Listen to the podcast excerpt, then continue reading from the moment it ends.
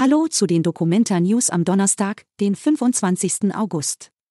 Hier kommen unsere heutigen Nachrichten rund um die Weltkunstausstellung. Richard Bell setzt sich mit Kunst für Aborigines ein.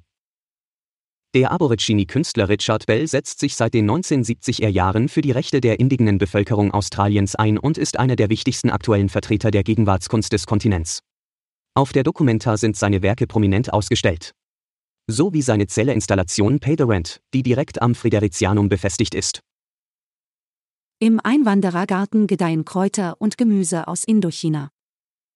Im Hof des Dokumenta-Standorts WH22 öffnet sich eine grüne Oase, die verzaubert, die aber nicht nur ästhetische Qualitäten hat.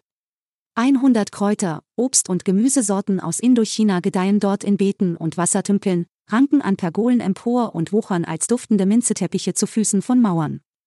Alles, was hier sprießt, ist essbar. Und jedes Kraut, jede Frucht ruft bei Kassels vietnamesischer Gemeinschaft Heimat und Identitätsgefühle hervor, wie wenn einem nordhessischen Reisenden in Hanoi eine Aale-Wurst serviert würde. Der Effekt ist beabsichtigt bei dem Dokumenta-Beitrag des Nasan-Kollektiv, das in Hanoi seine Wurzeln hat. Von den Künstlern kam das Konzept, dann wurden in Kassel lebende Landsleute in die Umsetzung einbezogen.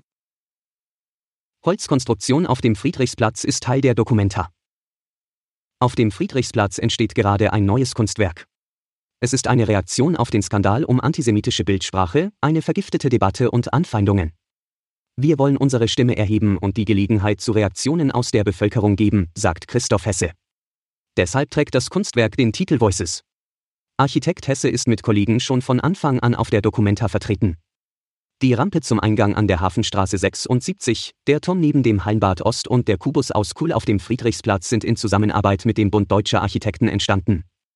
Jetzt entwickelt sich gerade eine große Holzkonstruktion vor der Dokumentarhalle zu einem weiteren Teil der Ausstellung. Alle Infos zur Dokumenta findet ihr auch auf hna.de/dokumenta.